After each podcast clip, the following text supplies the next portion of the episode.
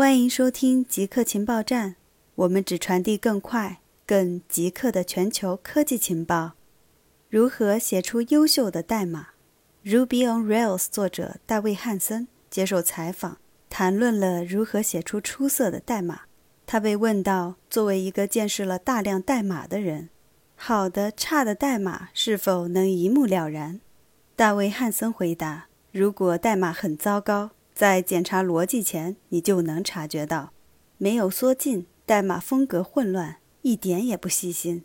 学习写出优秀的代码是一生的追求。我们不是软件工程师，而是软件作者。相比工程，写作是更适合我们所从事工作的比喻。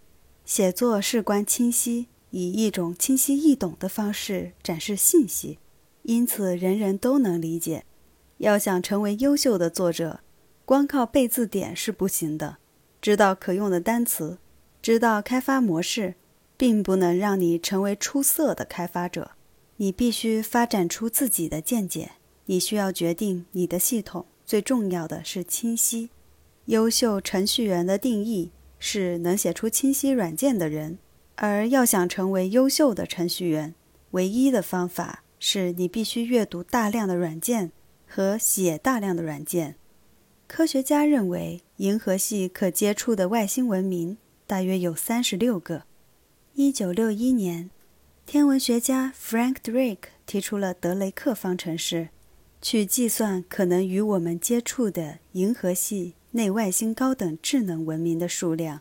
德雷克方程式估算的范围跨度非常大，从零到几十亿不等。诺丁汉大学天文学家。Christopher Consolas 认为，该方程式更像是一种思维工具，并不能真正解决问题。他和同事在《天文物理》期刊发表论文，利用新的数据和假设改进德雷克方程式。他们假设生命能在类地行星上通过几十亿年的时间演化出来。这个假设被称为天文生物学的哥白尼原则。如果条件合适，从化学反应。到恒星形成都会公平的发生，在最严格的假设下，在类地行星上，文明在恒星形成四十五至五十五亿年后形成。他们计算出银河系内今天有四到二百一十一个文明能与其他文明交流，而三十六是最可能的数字。研究团队称，我们地球文明需要再生存六千一百二十年。才可能与其他高等文明实现双向通信。意大利用白色防水布减缓冰川融化。夏季到来之前，意大利人用白色防水布覆盖住冰川，试图减缓冰川的融化。在意大利北部，自1993年以来，普雷塞纳冰川体积减少了三分之一以上。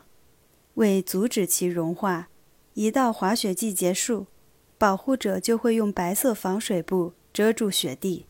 这项工作由意大利公司 Garzei Ludnali 完成。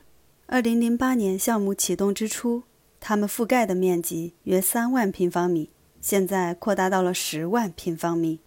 白色防水布可以反射阳光，使得雪地保持在较低的温度。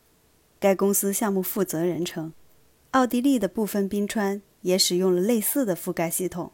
这些覆盖系统会在九月份移除。以上就是本期节目所有内容。固定时间，固定地点，我们下期再见。